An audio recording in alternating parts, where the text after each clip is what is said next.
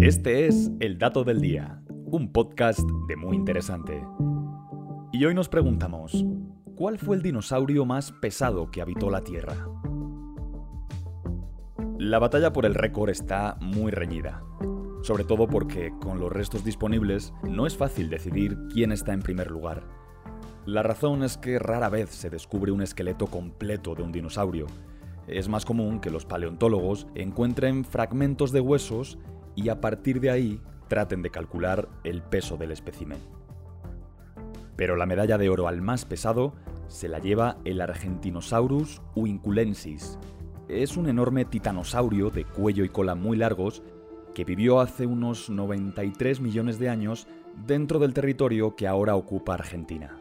Las estimaciones sobre su peso varían bastante. El Museo de Historia Natural de Londres habla de 77 toneladas, mientras que el Museo de Historia Natural de Nueva York afirma que llegaría hasta las 90 y la BBC asegura que pasaría de las 110 toneladas. Y no es de extrañar que los cálculos difieran tanto, ya que el argentinosaurio se conoce solo a partir de 13 huesos encontrados, 6 vértebras dorsales, 5 fragmentos de la cadera, un peroné y un pedazo de costilla.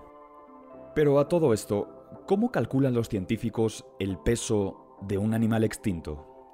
El método más fiable consiste en medir la circunferencia mínima del fémur y del húmero de un mismo individuo, si es que se dispone de ellos. No obstante, si solo tenemos uno de estos dos huesos, el resultado tiene un margen de error bastante más amplio. La especie más grande de la que se tienen un fémur y un húmero de un mismo sujeto es el Dreadnoughtus, un titanosaurio de 65 toneladas que se paseaba también por Argentina hace 77 millones de años.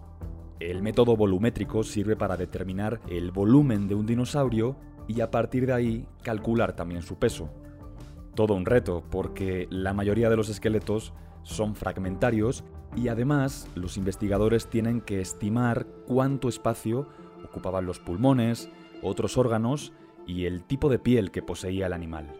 El esqueleto del Dreadnoughtus, por ejemplo, es uno de los más completos, ya que de él hemos recuperado el 70%, mientras que del argentinosaurio solo se posee el 3.5% de sus huesos.